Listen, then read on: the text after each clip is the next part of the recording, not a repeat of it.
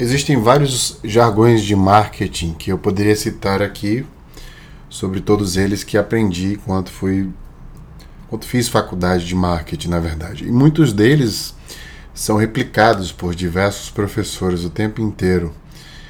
Parece que eles querem fazer que, com que a gente entenda como funciona a mercadologia, que para mim eu sempre enxerguei como um padrão.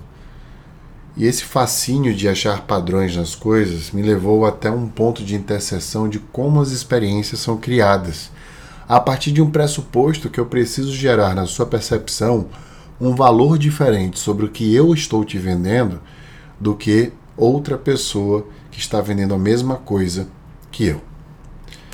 A partir desse entendimento, eu quero te trazer para um desses jargões que ficou na minha cabeça por muito tempo, porque todas as aulas ou palestras de mercadologia que eu ia, alguém sempre citava a mesma coisa.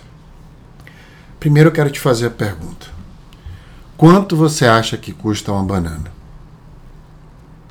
Agora, e se essa banana for caramelizada e se colocarem, por exemplo, qualquer tipo de outro item acima dessa banana que não tenha nenhuma utilidade. E se flambarem essa banana na sua frente e com a experiência colocarem ela num prato bonito para te servir, com uma pessoa super simpática em um ambiente acolhedor.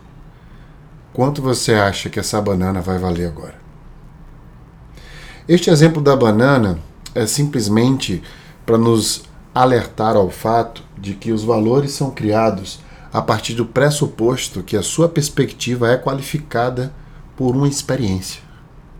Isso quer dizer que a gente deve parar de tentar vender um produto ou um serviço pelas qualidades que ele tem e começar a vendê-lo pela experiência que aquela qualidade ou aquelas qualidades darão para a pessoa que comprá-lo.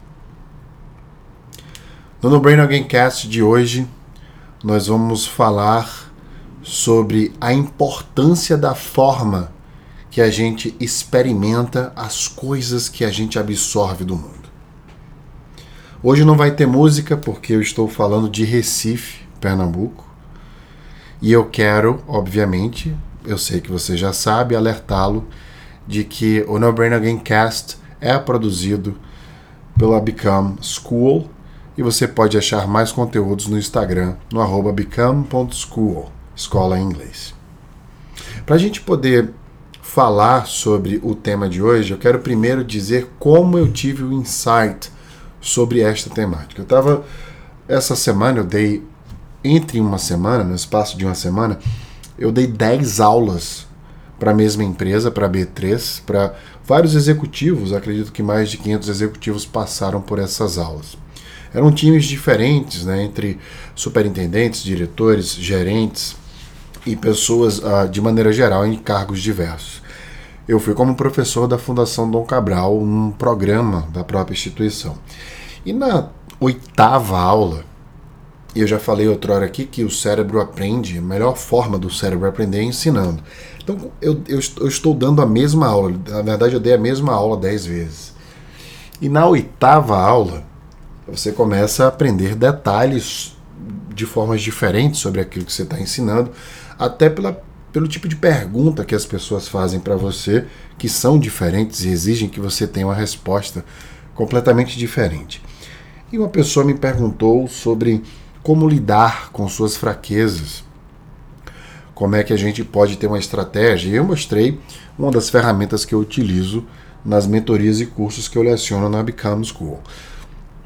E aí ele me perguntou, mas veja, dentro dessa, dessas estratégias, uma delas é mudar a perspectiva. E ele me perguntou, mas veja, é, como é que a gente muda a perspectiva sobre alguma coisa?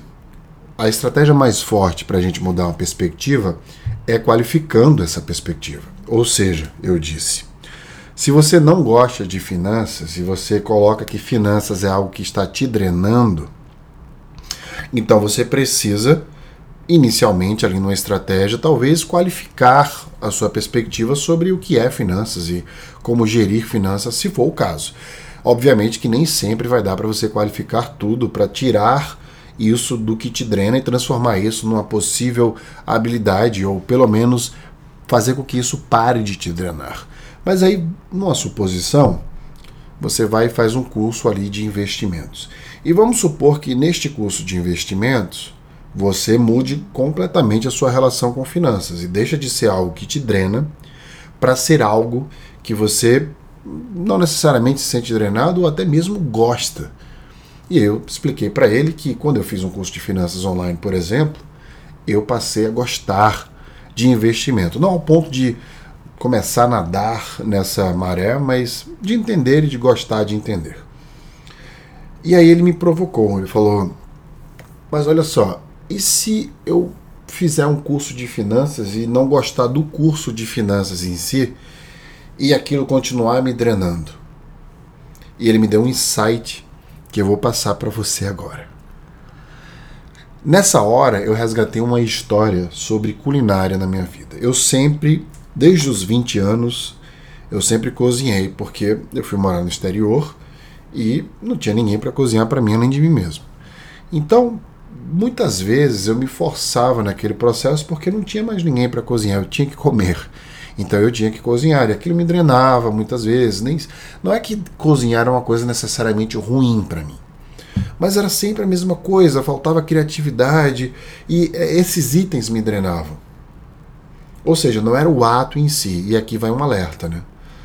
Se algo te drena, que não seja necessariamente este algo, mas a forma que você o faz ou a limitação sobre o seu entendimento sobre este algo, aí cabe mudar a perspectiva. Quando eu morei na Califórnia, já tinha passado dessa época, né? Já estava com 30 anos, mas mesmo assim cozinhar ainda não era uma coisa fascinante para mim. Não necessariamente me drenava tanto, mas algumas vezes hoje eu tenho que cozinhar. E aí não era uma coisa que necessariamente me fazia feliz. Daí eu disse para ele: eu pensei na época, e se eu me desse um curso de culinária na Le Cordon Bleu em Paris? Será que eu iria me apaixonar por gastronomia? E aí eu fiz um investimento de estudar na Le Cordon Bleu em Paris. Isso mudou absurdamente a minha relação com gastronomia não apenas de cozinhar, mas de sentir a comida, entender o alimento de uma forma completamente diferente daquilo. Eu passei a ver a gastronomia como uma arte, passei a assistir programas de TV e afins. E aqui mora um insight que ele sem querer me deu. A forma que a gente aprende é tão ou mais importante quanto o conteúdo que nós iremos aprender. Isso porque quando nós estamos no processo de aprendizagem, a forma que a gente coloca um processo de aprendizagem pode impactar de maneira positiva ou negativa em como o teu cérebro vai absorver essa informação. É sabido, por exemplo, por quem trabalha com internet, consumo de conteúdos, que alguns números fazem a produção do conteúdo ter mais engajamento ou não. Vou dar dois exemplos aqui. Se um vídeo no Instagram não tiver algo impactante nos três primeiros segundos, ele vai perder engajamento drasticamente. As pessoas não vão engajar com o conteúdo do vídeo nos três primeiros segundos. É sabido também que numa plataforma de cursos online, se as, se as aulas tiverem mais de oito minutos de duração, as pessoas começam a desengajar daquela aula. Então, se a gente sabe disso, a gente começa a produzir conteúdos para que as pessoas possam engajar pela perspectiva neurológica delas, de como elas se relacionam com a aprendizagem. Ou seja, a gente precisa causar experiências durante esse processo. Agora olha para a sua vida e se questione quantas coisas poderiam melhorar na sua vida se você melhorasse a experiência que você tem ao fazer aquelas coisas. Como, por exemplo, escutar um podcast enquanto você varre a casa ou lava louças, que talvez seja algo que te drene. Usar os espaços e os tempos para que a gente possa estar sempre se sentindo bem a maior parte do tempo. Por exemplo, eu fiz um investimento super mínimo em comprar uh, um aparelho de videogame uh, móvel e para muitas pessoas pode parecer até bobagem. Por quê? Muitas vezes eu carrego livros, quer dizer, 100% das vezes eu estou com algum livro, mas nem sempre eu quero ler. Eu não posso transformar a experiência de leitura numa obrigação. Eu só vou ler quando eu acordar com a cabeça querendo ler, querendo absorver. Muitas vezes eu abro o livro e, engulo muita coisa dali, tenho vários insights. Outras vezes eu abro e falo, puxa, não estou muito afim de ler. Mas um videogame sempre me salva. E aí poder levar esse videogame num ônibus, por exemplo, num avião ou num carro, sempre em viagens, eu estou com livros e videogame. Isso salva aquela experiência. Ou seja, ampliar a probabilidade de você tentar se agradar durante a jornada. Então aqui fica a primeira provocação. De todas essas coisas que te drenam da vida, e se você não tem noção disso, em vários podcasts aqui eu já pedi para você fazer essa lista. Vou pedir mais uma vez. Faça uma lista de tudo que te drena agora e olhe para essa lista e se pergunte se você não poderia melhorar a experiência que você tem durante essas coisas que te drenam. É preciso criar jornadas para que a gente possa aprender a mudar a perspectiva sobre as coisas da vida. Então veja como um insight que parece inocente, de que a forma que a gente aprende é tão importante ou melhor que o próprio conteúdo, pode mudar muita coisa na tua vida a partir de agora. Eu quero que você olhe para diversas coisas, como instrumentos musicais, outros idiomas que você já tentou aprender e preste atenção no processo de aprendizagem que você estava. Eu sempre falo isso para as pessoas que falam para mim que têm dificuldade de aprender inglês. Eu questiono elas, mas como era, como eram tuas aulas? Como era teu professor? Qual era a forma que ele te ensinava? Você não pode desistir de aprender alguma coisa ou reaprender algo pela experiência ruim que você teve neste processo. Talvez até no passado, enquanto criança ou adolescente, a forma que um professor ou uma professora te ensinava. Inclusive, eu estava conversando hoje no almoço sobre isso, sobre como as crianças aprendem. Isso é muito válido para a gente. Então, se você resgatar a tua memória quando você era criança, nesses processos dolorosos de estar no colégio, num professor que era mais chato que o outro. E note que tinha professor que levava recursos para você aprender melhor. Imagens, cores, storytelling. Ele melhorava o processo. Talvez até, não é porque você seja necessariamente alguém que gostou mais de matemática do que inglês, ou gostou mais do que mais de geografia do que história no colégio. Talvez isso tenha acontecido não pela tua habilidade natural de gostar dessas matérias, mas pela forma que te foi eh, ensinada essas matérias. A relação que você teve com a pessoa que ensinou e pelo processo que ela ensinou. Eu quero mostrar uma perspectiva nova sobre as experiências que nós temos na vida. Por quê? Nós criamos e valorizamos essas experiências de uma forma maximizada. São coisas simples, detalhes Desde quando você vai visitar alguém que se preocupa ali em colocar à disposição coisas que você gosta? Até quando você presenteia as pessoas, por exemplo. Veja, eu não sou uma pessoa necessariamente materialista ao ponto de adorar ganhar presentes caros, por exemplo. Eu gosto de ganhar presentes úteis para minha vida. Eu até brinco que não se dá perfume nem livro a ninguém porque a gente não pode escolher o cheiro que a pessoa tem, muito menos, muito menos como ocupar o tempo dela com a leitura que talvez ela não ache útil. Mas olha que interessante. Esses dias eu ganhei uh, de presente de fim de ano alguns presentes, vinhos e afins. Eu adoro vinho, é claro. Mas um presente me chamou muita atenção: uma caneca de plástico para colocar café. E veja, eu não tenho carro, eu não tenho nem carteira de motorista, eu não sou fã de dirigir na cidade. E aí eu pensava sempre, todas as vezes que eu ando de Uber, muitas vezes eu chamo Uber, e aí achando que o Uber vai demorar um pouco, eu faço um café e degusto aquele café. Muitas vezes eu termino e consigo pegar o Uber. Outras muitas vezes o Uber chegava mais rápido. E aí eu tinha que desperdiçar aquele café para poder entrar no carro essa caneca encaixou-se como uma luva dentro dessa necessidade que eu tinha.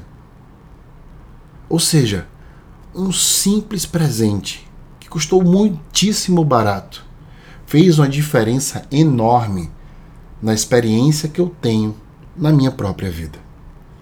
Hoje até hoje. Muitas vezes, quando eu saio de casa, eu vou sempre levando o café que eu preparei para esperar aquele Uber. E é como se aquilo deixasse de ser algo que virou um desperdício para não apenas virar algo útil para mim, mas virar uma pequena alegria de um pequeno momento que pode sim transformar a minha experiência e ter um dia melhor. Isso me fez lembrar de um presente que eu dei para o meu grande amigo e para o meu ex-chefe, o meu último chefe do Facebook lá na Califórnia, o Todd, que inclusive eu encontrei há três ou quatro semanas em Nova York agora. Aniversário do Todd, e aí eu fiquei pensando o que é que eu poderia dar a ele, etc. E ele é um, dos, um guitarrista maravilhoso, de primeira mão, enfim, um músico profissional. E eu pensei, cara, eu tenho vários vin... eu tenho vinis ali do, da, da, época da bossa nova, etc. A esposa dele é cantora de ópera, professora de piano clássico, ela ama a bossa nova.